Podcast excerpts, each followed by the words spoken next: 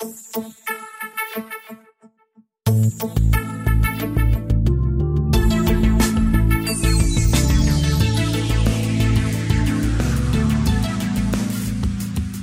und herzlich willkommen zur 16. Realitätsfilter-Episode und damit zum Newsfilter für den Februar.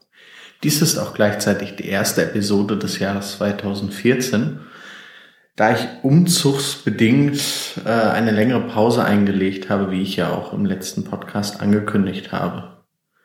Nun steht aber die Wohnung so weit, dass es weitergehen kann. Die Themen der heutigen Sendung sind die Autismusinflation des Ellen France, ein Comic über Autismus von Fuchs Kind und ein soziales Netzwerk für Autisten.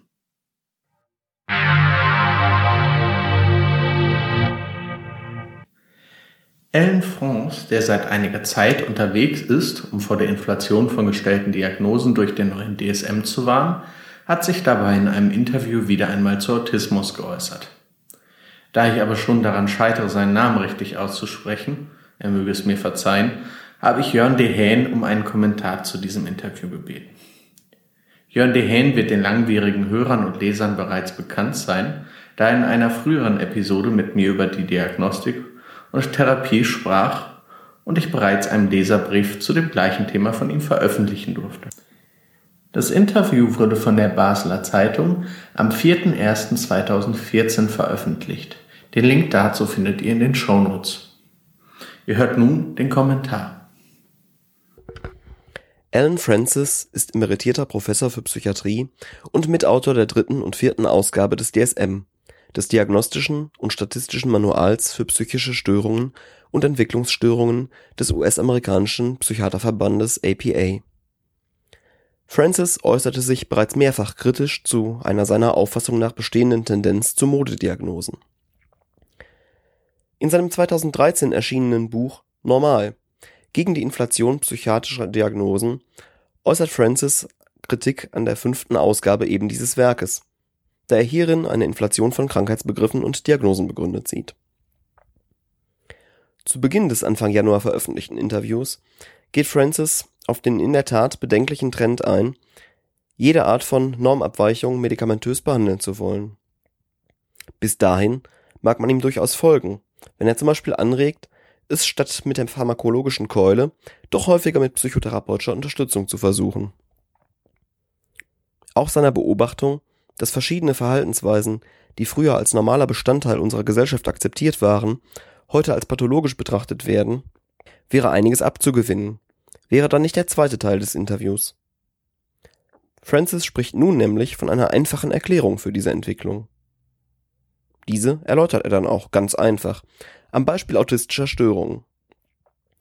Die Zunahme von Autismusdiagnosen um rund 20 Prozent in den USA führt Francis allein darauf zurück, dass die Eltern der Kinder dies wollen, weil so nämlich Zugang zu Hilfen im Schulsystem winkt.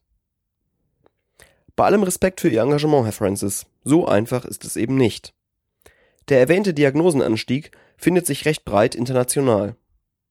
Es kann jedoch keine Rede davon sein, dass Eltern oder ihren Kindern nach erfolgter Diagnosestellung Hilfen nachgetragen würden. Dass Diagnosen, nicht nur im autistischen Spektrum, häufiger gestellt werden, hat vermutlich mehrere Gründe.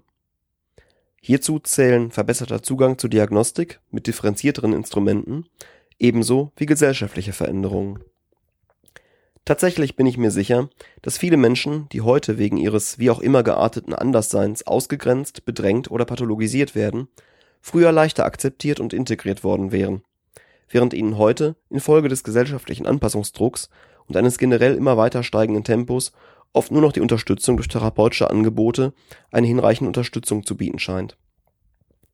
Aber das dann in der Verantwortung der diagnostizierten Personen oder ihrer Angehörigen begründet zu sehen, das ist dann wirklich zu einfach. Man fragt sich auch, warum Francis einmal mehr kein Wort über diagnostische Vorgehensweisen und die Verschreibungsmentalität seiner Berufskolleginnen und Kollegen verliert. Stattdessen erweckt er den Eindruck, als reiche für die Stellung einer Diagnose die bloße Absicht der begutachteten Person aus. Eine solche Verantwortungsverschiebung ist weder zutreffend noch zielführend, sondern schlicht unverschämt Sie verschiebt die notwendige Auseinandersetzung mit gesellschaftlichen Fehlentwicklungen und daraus resultierenden zu hohen Belastungen für Kinder und Jugendliche hin zu platten Vorwürfen im Sinne eines Schaut nur, wie sich immer mehr Leute ungerechtfertigt Vorteile erschleichen. Durch derartige populistische Äußerungen in Richtung von Neiddebatten hat Francis schon in der Vergangenheit Aufmerksamkeit erregt. Tragisch ist, dass durch dieses Vorgehen die Chance vertan wird, sich ernsthaft mit Fragen nach Normierungswahn, Entwicklungsdruck und ähnlichem auseinanderzusetzen. Neu ist in diesem Interview, dass Francis sich auch an eine Gruppe mit starker Lobby heranwagt. So scheut er sich nicht, traumatisierten Kriegsveteranen zu unterstellen, ihnen gehe es nur ums Geld in Form von Wiedereingliederungshilfen. Es bleibt zu hoffen, dass die übliche Begeisterung der amerikanischen Bevölkerung für ihre als Helden verehrten Truppen dabei hilft, Francis Äußerungen einzuordnen. So hätte ein insgesamt unerträgliches Interview am Ende vielleicht doch noch einen positiven Aspekt.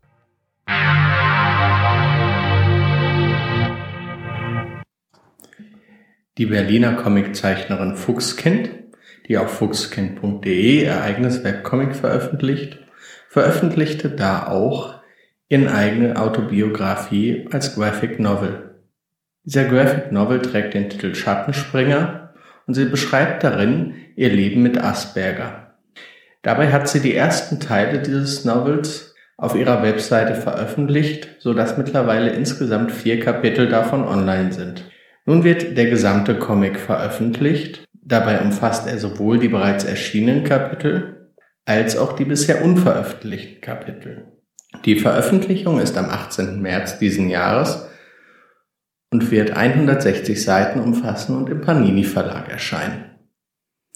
Ich persönlich verfolge die Veröffentlichung auf der Seite schon eine ganze Weile und finde diesen Comic insgesamt sehr gelungen, da er sowohl ein realistisches als auch ein rundes Bild schafft, ohne dabei auf alle Autisten zu verallgemeinern, sondern er versucht lediglich ein Beispiel eines Autisten zu liefern. Der Comic kann jetzt bereits vorbestellt werden und einen Link zu der Bestellmöglichkeit werde ich in die Shownotes packen.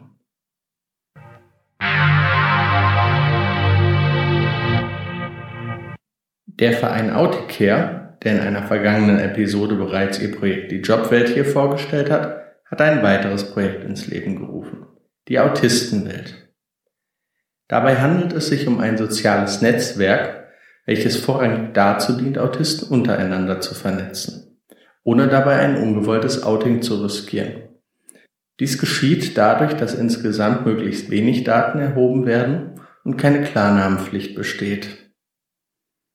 Außerdem bietet es umfangreiche Optionen, die eigene Privatsphäre festzulegen und so zu bestimmen, was mit wem geteilt wird.